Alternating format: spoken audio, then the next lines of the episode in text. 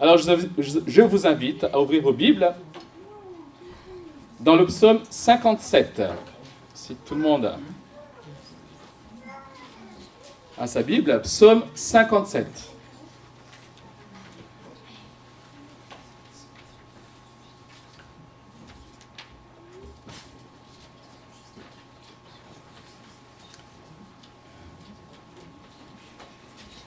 Psaume 57. Yann, Yann en a un, c'est bon? Pour le stylo Oui, Ok. Alors tout le monde est prêt? Alors on va lire le psaume. Psaume 57. Au chef de chœur sur la mélodie de Ne détruis pas. Hymne de David lorsqu'il se réfugia dans la grotte poursuivi par Saül. Fais-moi grâce, ô Dieu, Fais-moi grâce, car c'est en toi que mon âme cherche un refuge. Je cherche un refuge à l'ombre de tes ailes, jusqu'à ce que le malheur soit passé. Je crie au Dieu très haut, au Dieu qui agit en ma faveur. Il m'enverra du ciel le secours, car celui qui me harcèle me couvre d'insultes. Dieu enverra sa bonté et sa vérité. Mon âme est au milieu de lions. Je suis entouré d'hommes qui crachent le feu, d'hommes dont les dents sont des lances et des flèches, et la langue une épée tranchante. Élève-toi au-dessus du ciel, ô Dieu, que ta gloire soit sur toute la terre. Ils avaient tendu un piège sous mes pas pour me faire plier. Ils avaient creusé une fosse devant moi. Ils y sont tombés. Mon cœur est rassuré, ô Dieu. Mon cœur est rassuré. Je chanterai, je ferai retentir mes instruments. Réveille-toi, mon âme. Réveillez-vous, mon luth et ma harpe. Je veux réveiller l'aurore. Je te louerai parmi les peuples, Seigneur. Je te chanterai parmi les nations, car ta bonté s'élève jusqu'au ciel et ta vérité atteint les nuages. Élève-toi au-dessus du ciel, ô Dieu, que ta gloire resplendisse sur toute la terre. Je vais prier avant de commencer ce message. Prions ensemble. Et notre Dieu, nous te prions ce matin pour que tu nous aides à comprendre ta parole. Nous croyons que ta parole est vivante, qu'elle est sage, qu'elle est utile pour nous, qu'elle produit la vie, qu'elle nous transforme. Alors nous en avons besoin, Seigneur, encore plus que de la nourriture. Alors Seigneur, viens à notre secours ce matin. Parle-nous, donne-nous des oreilles attentives, un cœur pour comprendre, une intelligence aussi pour comprendre et appliquer ce que tu veux nous dire. Merci pour ta parole. Amen.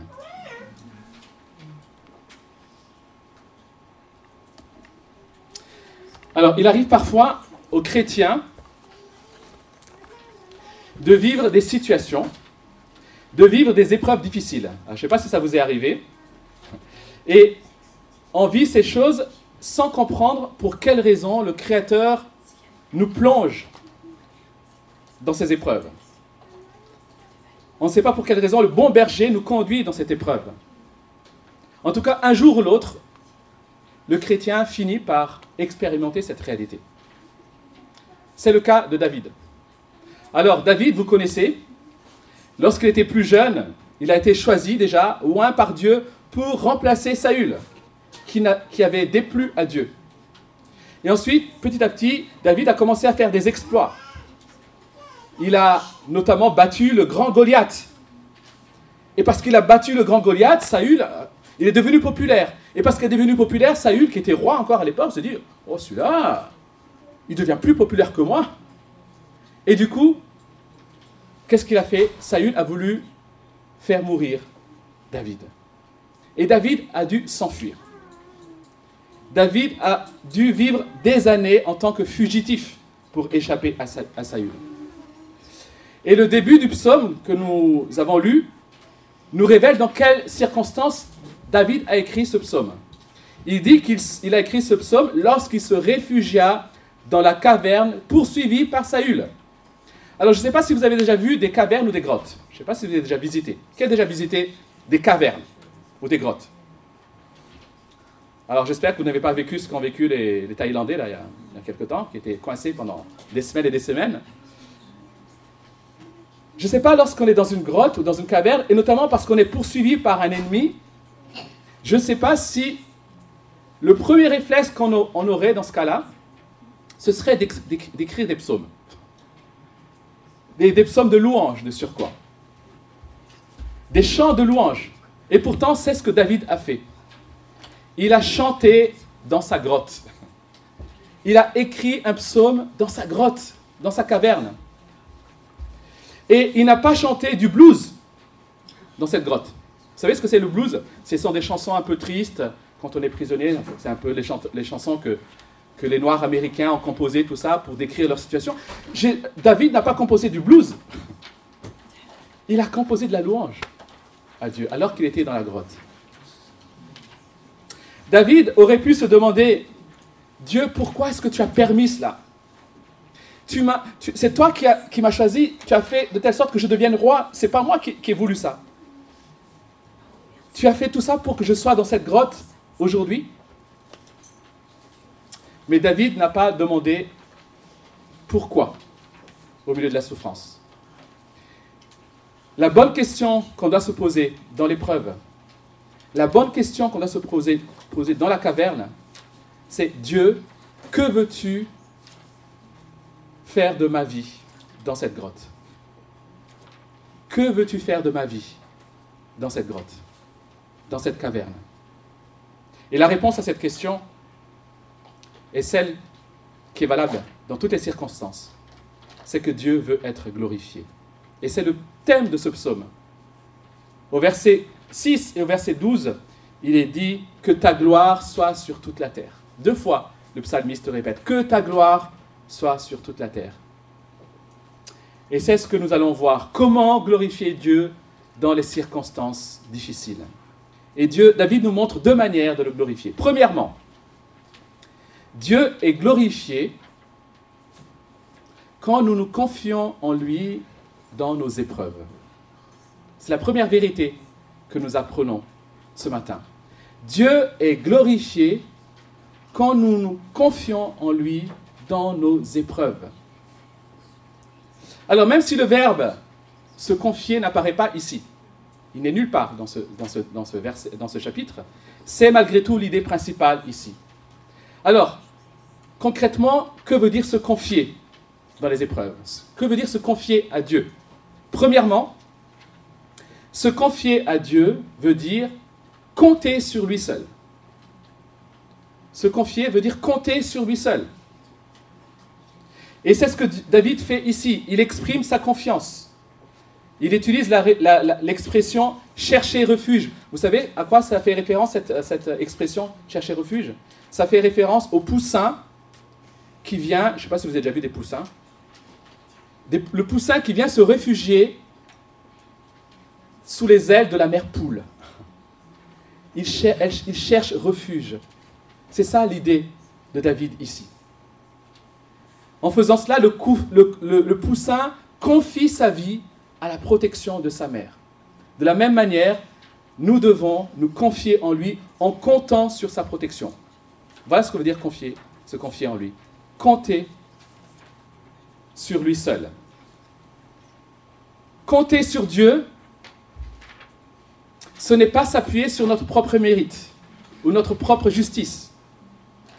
On ne peut pas dire je compte sur Dieu et je m'appuie sur ma justice et mon mérite. Confier, compter sur Dieu, pardon, c'est ne pas s'appuyer justement sur notre propre mérite ou notre propre justice. Et on le voit ici.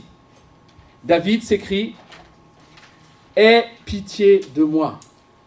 Aie pitié de moi.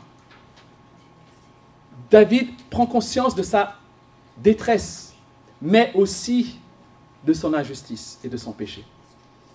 Parfois, lorsqu'on traverse les épreuves, on a l'impression que l'aide de Dieu est un dû, et quelque chose que Dieu nous doit. Seigneur, tu, tu dois me sauver. J'ai un problème, tu dois venir apporter une solution. Et c'est pas ce que David fait. David dit Aie pitié de moi. Il demande grâce la grâce est quelque chose qu'on ne mérite pas. C'est quelque chose qui nous est accordé alors qu'on ne mérite pas. La seule manière de s'approcher de Dieu et de se confier en lui, c'est au travers de sa grâce. Nous pouvons compter sur lui par grâce, uniquement. Compter sur Dieu, c'est donc ne pas compter sur notre propre mérite ou notre propre justice. Mais compter sur Dieu, c'est aussi ne pas compter sur les moyens humains. Compter sur Dieu, c'est ne pas compter sur les moyens humains. Alors, souvenez-vous, David est dans une grotte. Mais ce n'est pas cette grotte qu'il considère comme un refuge. C'est Dieu qu'il considère comme un refuge. Il pourrait se dire, je suis dans une grotte, je suis en sécurité maintenant. Non, c'est Dieu qui est mon refuge, ce n'est pas la grotte.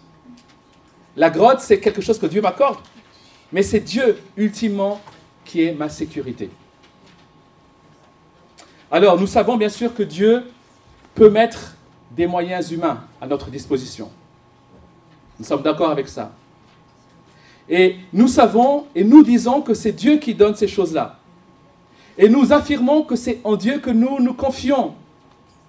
Mais dans la réalité, pratiquement, c'est souvent dans les moyens humains et dans les moyens visibles que nous nous confions. Je donne un exemple. Nous croyons que c'est Dieu qui pourvoit à nos besoins. Tu crois ça, j'espère. Et pourtant, dans la réalité, nous mettons notre confiance dans notre compte en banque. Comment est-ce qu'on le sait? Dieu révèle cette réalité de nos cœurs lorsqu'il enlève ce moyen qu'il a mis à notre disposition. Alors nous paniquons. Nous paniquons. Oui Seigneur, je me confie en toi. Mais en réalité, nous nous confions dans les moyens qu'il donne et pas en lui-même. Vous savez, dans cette histoire, je ne sais pas si vous connaissez l'histoire de David. Lorsqu'il était dans cette grotte, une fois, il y a Saül qui arrive avec son armée. Et là, il, campe dehors. Et Saül, ben, ça doit être un roi, c'est un homme. Et il avait besoin de faire. Euh, voilà, il avait des, besoins naturels, vous savez. Il avait besoin d'aller aux toilettes. Et du coup, bah, il ne va pas aller aux toilettes devant tout le monde. Ah, il n'est pas dans son palais. Alors il se dit, tiens, il y a une petite grotte là-bas. Je vais être discret, je vais monter. Et, ah, il n'y a personne autour. Et je vais faire mon besoin là. Mais avec qui dans cette grotte? Il y avait David qui se cachait dans cette grotte. Et vous imaginez David? Ça fait longtemps qu'il est poursuivi, il en a marre d'être poursuivi. Il ne dort pas dans, des maisons, il, se cache dans des grottes. Enfin, c'est difficile d'être poursuivi. Et là, il y a son ennemi, son pire ennemi, celui qui veut sa mort, qui est là, tout seul. Il n'y a, plus, les gardes du corps, il n'y a plus l'armée. Son ennemi est là. Et David, il avait des armes. Alors il peut se dire,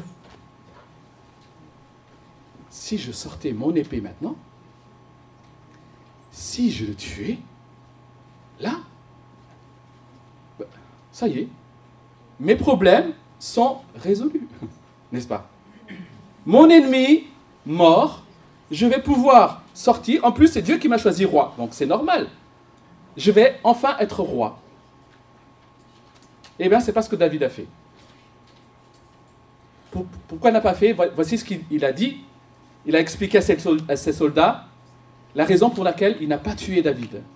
Il dit que l'Éternel me garde de commettre contre mon Seigneur, loin de l'Éternel, une action telle que de porter ma main sur lui, car il est loin de l'Éternel. Il est choisi par Dieu. David reconnaît que Saül a été choisi par Dieu. Et parce que David, Saül a été choisi par Dieu, alors Dieu sait à quel moment Saül doit mourir. À quel moment il est temps pour David d'être sur le trône. Ce n'est pas à David de décider du moment. Il savait qu'il a été choisi par Dieu. Il savait qu'il allait monter sur le trône. Là, il était en souffrance. Mais il n'a pas court-circuité Dieu. Parfois, c'est ce qu'on fait dans la vie. Hein. On a les épreuves, on fait confiance à Dieu, et parfois on cherche à prendre des raccourcis parce qu'on pense que Dieu, ne, lui, ne va pas trouver la solution. Alors on préfère trouver nous-mêmes la solution. Mais ce n'est pas ce que Dieu a fait. Voilà ce que veut dire se confier en Dieu, compter sur lui seul. Deuxièmement, se confier signifie venir à lui dans la prière. Alors ça paraît évident. Compter sur lui seul, premièrement, et se confier veut dire aussi venir à lui dans la prière. Tout ce psaume est une prière en réalité. Et il le dit, je crie au Dieu très haut, au Dieu qui agit en ma faveur. Prier, c'est réaliser que notre besoin de Dieu est total. Il y a des chrétiens qui disent qu'ils sont chrétiens, mais qui ne prient jamais. Ça existe, malheureusement. Comment est-ce qu'on peut dire qu'on a besoin de Dieu, qu'on compte sur lui, qu'on dépend de lui sans jamais prier Nous sommes pleinement dépendants de Dieu. Et c'est pas c'est pas comment dire une honte d'être dépendant de Dieu. C'est un privilège. Nous avons été créés pour être dépendants de Dieu. Dans, le jardin d'Éden, Adam et Ève étaient pleinement dépendants de Dieu. Ils étaient soumis pleinement à Dieu. Ils étaient dans la communion avec Dieu. Mais justement, le péché, c'est quoi? C'est l'homme qui a cru qu'il pouvait être indépendant de Dieu. Il a dit, Dieu, j'ai plus besoin de toi, je veux vivre moi-même, pour moi-même. Je veux être mon propre chef. Voilà ce qui a amené le péché dans l'humanité. Mais Jésus est venu apporter la solution. Il est venu nous réconcilier avec, Dieu, nous connecter à nouveau avec Dieu. Et cette réconciliation avec Dieu se traduit par une dépendance retrouvée avec Dieu. Et cette dépendance, aujourd'hui, se traduit par la prière, notamment. Nous avons besoin de Dieu. Et encore une fois, ce n'est pas une honte. Souvent, on prie, vous savez, quand? Lorsqu'on n'a plus de solution. Je ne sais pas si vous avez... Moi, moi ça m'arrive, ouais, souvent. Je cherche, je cherche, je m'agite, je fais des choses, et puis à la fin, ben, je suis vraiment coincé. Ben, on va prier. on va prier. C'est bête, Prier veut dire qu'on dépend pleinement de Dieu. Donc c'est dès le départ que nous devons prier. Au milieu, nous devons prier. Ah, mais à la fin aussi, nous devons prier. Parce que nous voulons être pleinement dépendants de Dieu. C'est ce qui s'appelle, c'est ça se confier. C'est venir à lui dans la prière. Et enfin, se confier, c'est croire que Dieu est plus grand que mes problèmes. Se confier en Dieu, c'est croire que Dieu est plus grand que mes problèmes. Regardez le verset 5, comment David, dans un langage poétique, décrit sa situation. Mon âme est parmi des lions. Je suis couché au milieu de gens qui vomissent la flamme, au milieu d'hommes qui ont pour dents la lance et des flèches, et dont la langue est un glaive tranchant. Je ne sais pas si ça vous arrive beaucoup d'être dans des situations pareilles, de dormir au milieu de vos ennemis, des gens qui veulent vous détruire. Ces ces ennemis sont là, dehors. Ils sont en surnombre. Et David sent que le temps où ses ennemis vont mettre la main sur lui est proche. Et juste après avoir décrit cette situation quelque part euh, irrécupérable ou difficile, enfin, verset 6, David s'écrit Élève-toi sur les cieux, ô Dieu, que ta gloire soit sur toute la terre. J'aime bien la succession de verset 5 et verset 6. Verset 5, problème catastrophique. Verset 6, élève-toi sur les cieux, ô Dieu, que ta gloire soit sur toute la terre. C'est comme si David, au milieu de ses problèmes, réalise soudainement que Dieu est plus grand que ses problèmes. Parfois, Malheureusement, ou heureusement, il nous faut vivre des épreuves intenses pour regarder à Dieu et découvrir combien il est fiable. Quand tout va bien, on n'expérimente pas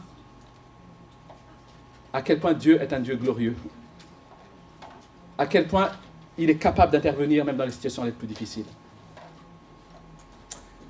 Quelqu'un a dit, j'ai pris la notation mais je n'ai pas noté la référence, un grand problème sera une grande opportunité pour Dieu d'être glorifié. un grand problème sera une grande opportunité pour Dieu d'être glorifié. Penses-tu vraiment qu'il y a quelque chose de trop difficile pour Dieu? Penses-tu qu'il y a quelque chose de trop difficile pour Dieu? Trop grand pour Dieu? Vous savez, nous prions en fonction de la, manière dont nous estimons la gravité du problème. Quand c'est pour un petit, quelque chose, nous prions, ouais Seigneur, accorde-nous ça s'il te plaît. Et puis quand c'est quelque chose de très important, Seigneur, s'il te plaît, on, se met à genoux, on se, vous savez, en jeûne, etc. Comme si Suivant le problème, Dieu avait plus ou moins de capacité. Dieu peut faire des petites choses à nos yeux comme de très grandes choses et il le fait avec la même puissance. Comme ça. C'est pas parce que nous crions plus fort, nous prions plus fort que Dieu va devenir plus puissant. C'est pas notre prière qui, qui change la force de Dieu. Dieu est toujours le même. Et tous tes problèmes ne seront jamais plus grands que Dieu. Voilà pourquoi tu peux te confier en lui.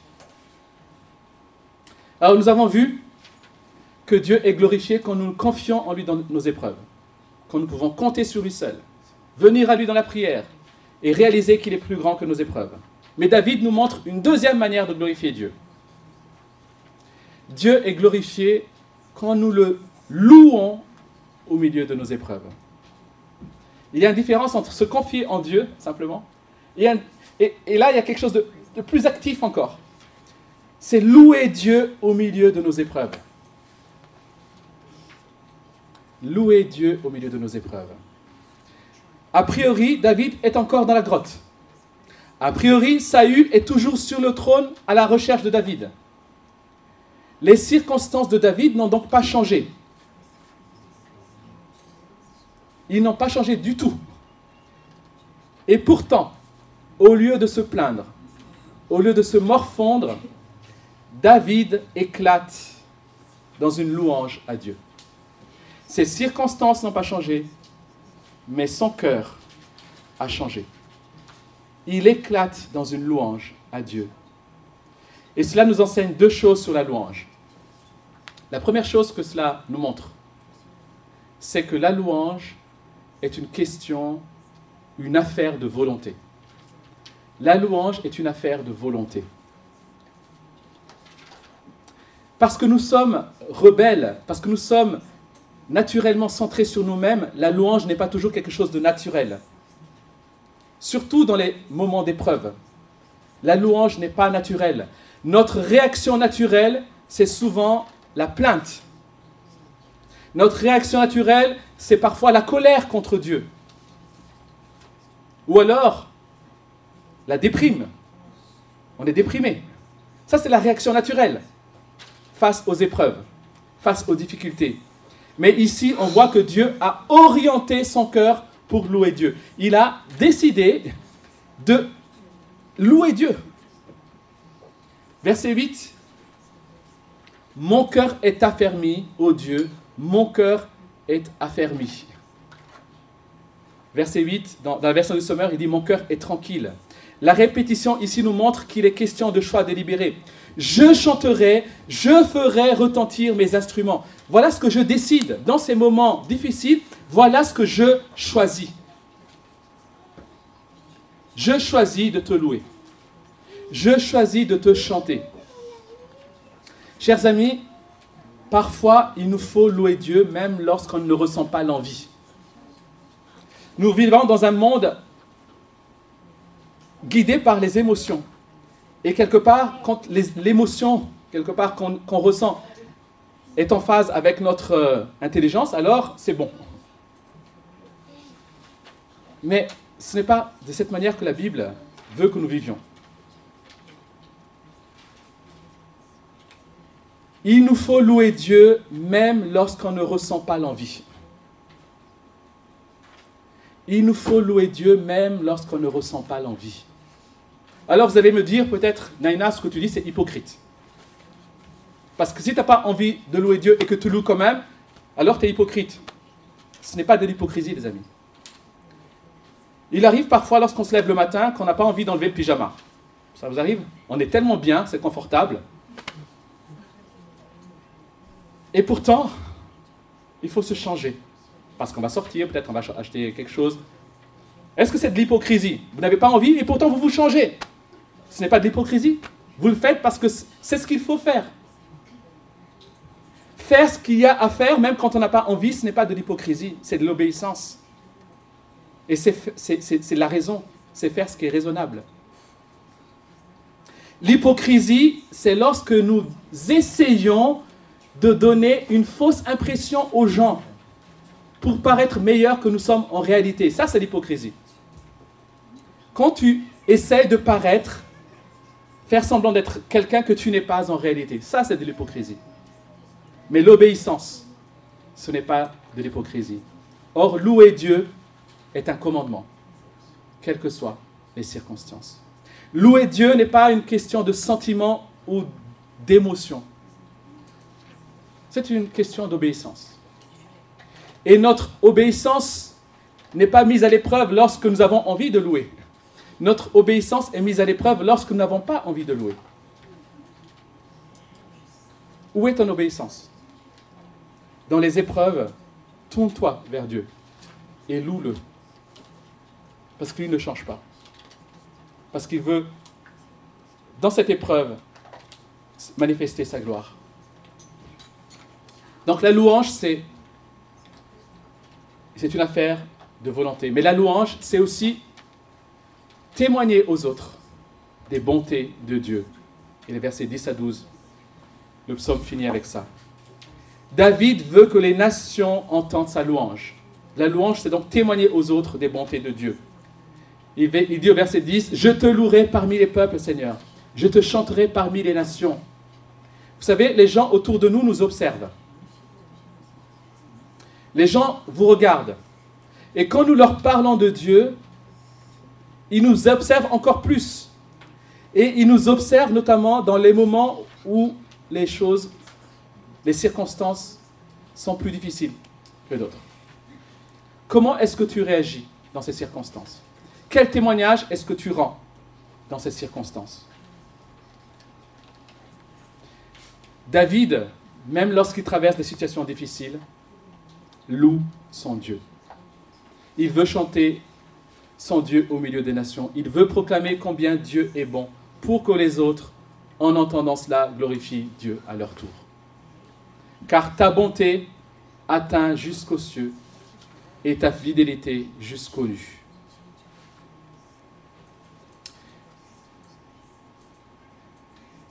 Souvent dans l'épreuve, nous sommes tentés de penser et de dire à Dieu, si Dieu m'aime, pourquoi est-ce qu'il m'arrive ces choses? Si Dieu m'aime vraiment, pourquoi est-ce qu'il me permet ça? Mais du fond de la grotte, David chante, car ta bonté atteint jusqu'aux cieux et ta fidélité jusqu'aux nues. Élève-toi sur les cieux, ô Dieu, que ta gloire soit sur toute la terre. Pour conclure, ce psaume nous rappelle qu'il est important que notre adoration individuelle et notre adoration communautaire soit un témoignage vigoureux de la gloire de Dieu. Ainsi, lorsque quelqu'un qui ne connaît pas Dieu se trouve au milieu de nous, voit notre joie, voit notre célébration, ils aient envie de glorifier Dieu à son tour. Quel est l'objectif?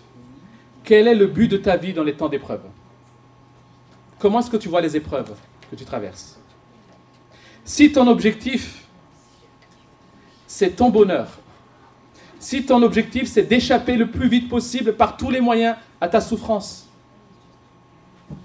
alors peut-être que tu n'as pas orienté ta vie de la bonne manière. Mais si ton objectif, c'est de glorifier Dieu, de l'exalter, en attendant la solution qu'il apportera, en lui faisant confiance, en le louant, et ce même au milieu des épreuves, alors tu vis ce pourquoi tu as été créé. Célébrer la gloire de Dieu.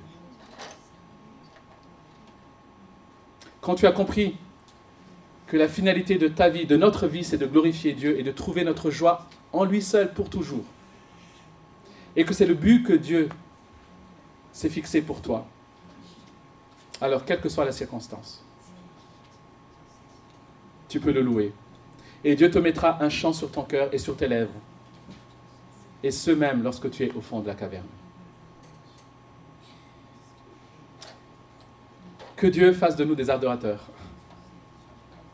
Que Dieu fasse de nous des hommes et des femmes qui le louent même au fond des cavernes. Au fond de la caverne. Des hommes et des femmes qui comptent sur lui et qui se confient en lui.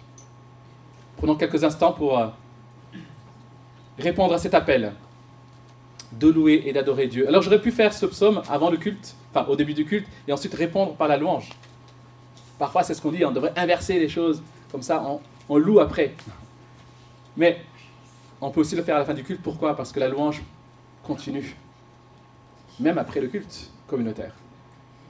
Pendant cette journée, même si nous allons célébrer peut-être peut ou pas des choses, on va dire terrestres, n'oublions pas que nous sommes appelés à adorer, célébrer et louer Dieu pour des choses beaucoup plus grandes. Et nous voulons le faire, pas simplement pendant le culte, mais tout au long de cette journée, tout au long de cette semaine et tout au long de notre vie.